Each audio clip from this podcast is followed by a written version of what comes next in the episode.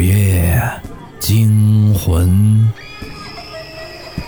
演播柴公子。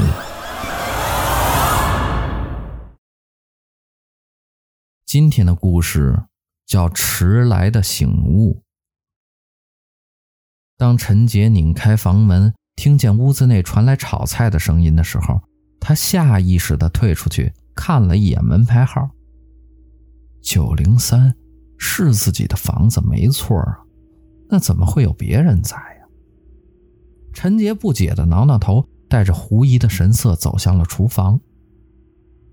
当他看到厨房里那抹熟悉的身影正在挥舞锅铲的时候，他脸上的疑惑霎时间凝固了起来，手里的钥匙啪的一声滑落到了地上。阿杰，你回来了。去洗手吧，可以开饭了。女子回过头，看见面色僵硬的陈杰，温柔的笑了笑，催促着陈杰赶紧去洗手。哦，陈杰愣愣的看着他，仿佛丢了魂儿一般的往洗手间的方向走去。他机械的打开水龙头，任由冰冷的水冲刷着修长的手。锅铲与金属碰撞的声音。如同魔咒一般，在他的耳边萦绕，禁锢得他喘不过气来。爸爸，你怎么了？突然，陈杰感到有一股小小的力道拉扯着他的裤腿，他下意识地低头看去，在他的旁边是一个只到他膝盖的小孩子，此刻他正仰着一张白嫩圆润的小脸儿。睁着一双无辜的大眼睛看着陈杰，你你是谁？陈杰听到自己的声音，颤抖的不成样子。爸爸，小孩歪着头，不解的看着陈杰。我问你是谁？陈杰似乎受不了刺激一般，大吼出声。小孩静静地看了情绪失控的陈杰一眼，瘪了瘪嘴，发出了刺耳的哭声。你吓着孩子了？拿着锅铲的女人出现在门口，看到大哭的孩子，忍不住的埋怨出声。陈杰望着耐心哄着小孩的女人，再也忍不住的夺门而出。施主，那对母子对你没有恶意。香火繁盛的庙宇里，得道的高僧盘坐在蒲团上，手里捻动着一串乌黑发亮的佛珠。他的眼睛半闭，面容安详，似乎这俗世中的一切都与他无关的样子。然而，他对面的陈杰反而就没有他那样的心性了。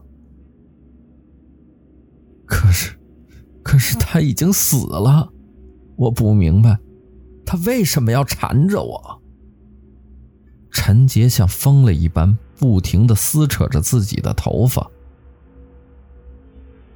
你是真的不明白吗？高僧微微的睁开眼睛，眼里是看透一切的宁静。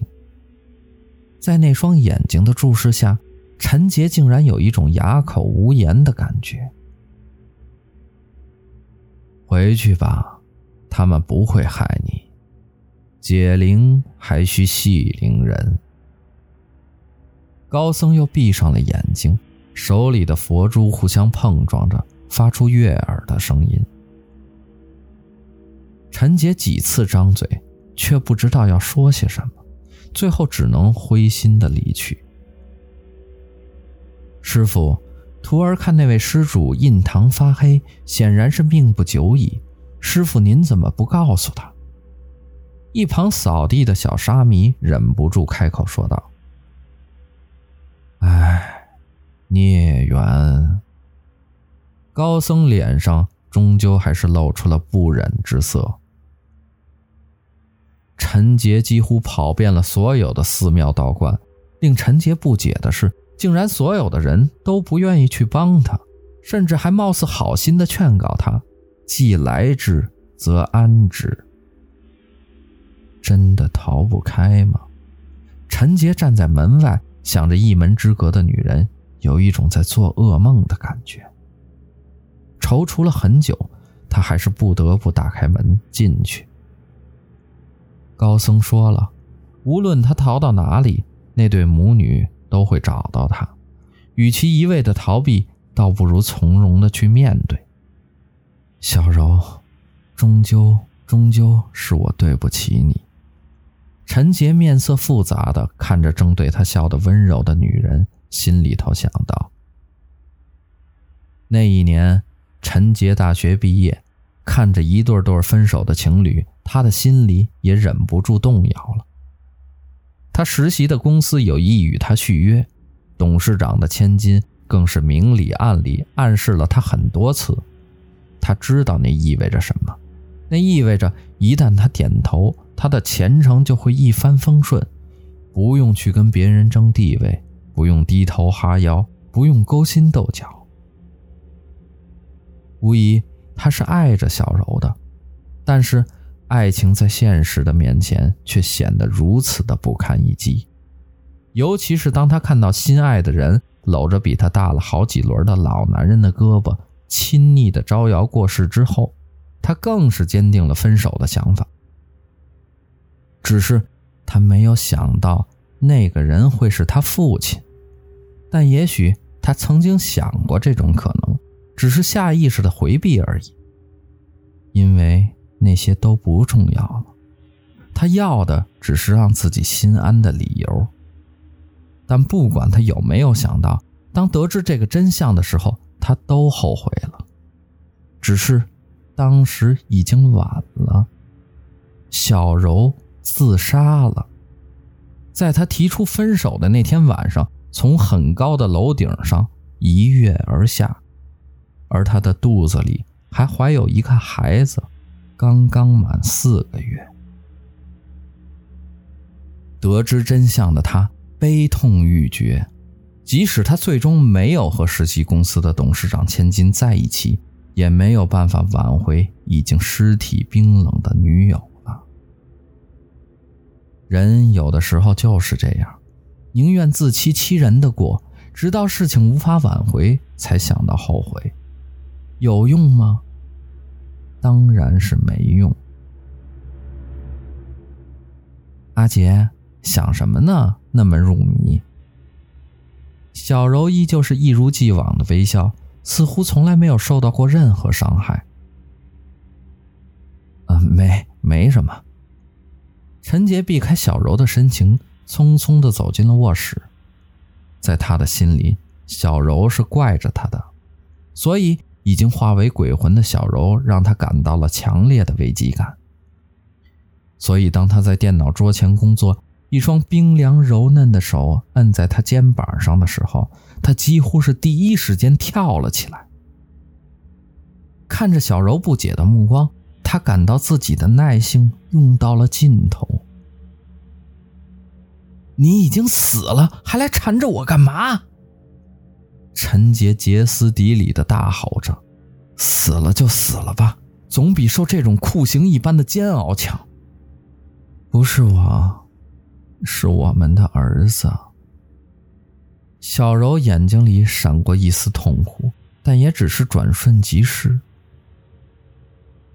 他，陈杰怔住了。他想见见自己的爸爸，和自己的爸爸生活一段时间。小柔看向门口小小的孩子，平静地说：“爸爸。”男孩迈着短短的小腿，咚咚咚地跑了进来，在离陈杰一米多远的时候，却停了下来，似乎在害怕被爸爸推开。乌黑的大眼睛，渴望又胆怯地看着陈杰。陈杰的眼里闪过一抹纠结的神色，他知道那是一个鬼，但是那却是他的孩子。如果不是他，这个孩子此时此刻已经在幼儿园上学了。对于这个孩子，陈杰心里一半是喜爱，一半是内疚。就一个月，小柔定定地看着陈杰，来，到爸爸这儿来。陈杰犹豫了一下，最终蹲了下来，张开了怀抱。原以为会害怕、会远离的，然而看到孩子明亮的眼睛，所有的害怕都消失了。他忍不住抱紧了那个懂事、乖巧却早逝的身体。一个月转眼就过了大半，陈杰已经习惯了回到家里就看到可爱的孩子扑到自己的怀里，以及小柔做的可口的饭菜和温柔的笑容。甚至于他经常爱犯的胃病也不见了。这样和平的生活让陈杰生出一种错觉，似乎就这样过下去也不错。然而，鬼就是鬼，不会因为过上了人的生活就变成了人。这天深夜里，熟睡的陈杰胃部突然感到了一丝剧烈的疼痛，就像是有一只手。在自己的胃里死命地搅动着，他下意识地睁开了眼睛，只见小柔正站在床边，他的一只手穿过了他的胸膛，埋进了他的身体。等到他的手伸回去的时候，他才注意到自己的胸前已经变得血肉模糊。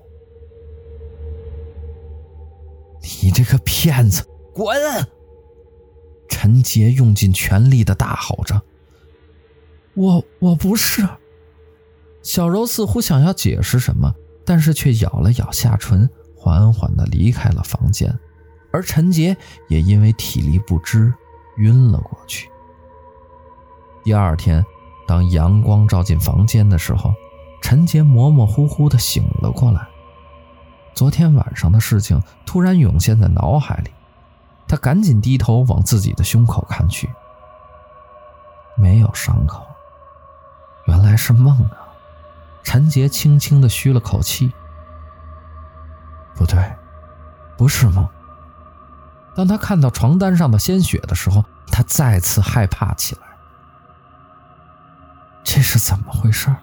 陈杰疑惑地穿上拖鞋，推门而去。厨房里静悄悄的。没有了那抹熟悉的身影，客厅里堆到一半的积木安静地躺在那里，小小的孩子早已不知所踪。所有的一切似乎像一场梦一般，消失了，结束了，解脱了，真的解脱了。陈杰突然大笑了起来，接着却无力地坐在了地上。那一瞬间，他的心里突然变得空荡荡。一整天，陈杰没有出去，屋子里所有的啤酒都被他喝光了。也许是为了庆祝终于摆脱了那两个鬼吧。当最后一罐啤酒被倒进胃里，他拿起了钥匙，摇摇晃晃地出了门，却在下楼的时候一脚踩空，掉了下去。先生，你胃癌刚好，是不适宜喝啤酒的。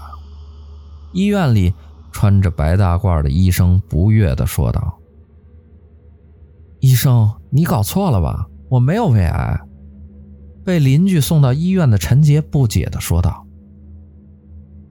什么？你身上明明就有癌细胞扩散的痕迹，不过已经治好了。”医生无语地说道，还以为陈杰在骗他。可是我没去过医院呀，也没治过病。陈杰不解地说：“你没去过医院，那还能是鬼治好的呀？”医生这一句无心的玩笑话，却让陈杰愣住。他想起那天晚上的小柔，以及小柔的动作，还有莫名愈合的伤口，这一切都是怎么回事？陈杰觉得自己似乎遗漏了什么。他失魂落魄地在路上游荡，不知不觉间走到了一座庙宇。突然间，他想起了那位高僧，也许高僧知道这所有的一切。唉，冤孽呀！高僧听到陈杰的叙述，良久一声叹息。一切的事情都明了了，他的胃病是小柔治好的，在他死后一直放不下陈杰，后来更是发现陈杰得了胃癌，情急之下，他冒险请求高僧帮他，让他能够帮助陈杰治好胃癌，代价是永世不得投胎。陈杰是真的愣住了，他一直以为小柔是怨着他的，但真相却是这样残酷。当他知道对自己最好的人是谁的时候，那个人却注定与自己无法相见。他甚至连一句对不起都没有说出口。深夜，陈杰没有再回那个空荡荡的家，而是坐在了顶楼的阳台上，呆呆地看着楼下来往的车辆。他想起来，那天也是这么高的楼层，小柔站在边缘威胁他，如果自己要分手，就跳下去。自己是怎么回答的呢？好像是说：“那你就去死吧。”然而，小柔没有跳下去，而是说要到他公司里告诉大家，他是一个为了名利抛弃女友的混账。那一刻，他自己慌了，所以他鬼使神差的把小柔推了下去。那个时候。他根本不知道小柔有了他的孩子，更不知道那些只是他说的气话。毕竟，他是一直那么的爱她。然而，一切都已经晚了。他为了自己的私心，将自己和小柔以及那个可爱的孩子一同逼上了死路。那对母子要我转告你。他们从来不曾怨恨过你，也不怪你。这是高僧说的最后一句话。陈杰早已陷入自责中，无法自拔。小柔，从这里跳下去，很疼吧？陈杰喃喃地说道。他仿佛看到了楼下一对母子正努力地仰着头。冲着他灿烂的微笑，对不起。伴随着呼呼的风声，那句迟到已久的道歉，终于是进了小柔的耳中。一个重物从楼顶落下，摔在地上，发出重重的声音。陈杰流着鲜血的嘴角，勾出了一丝安详的微笑。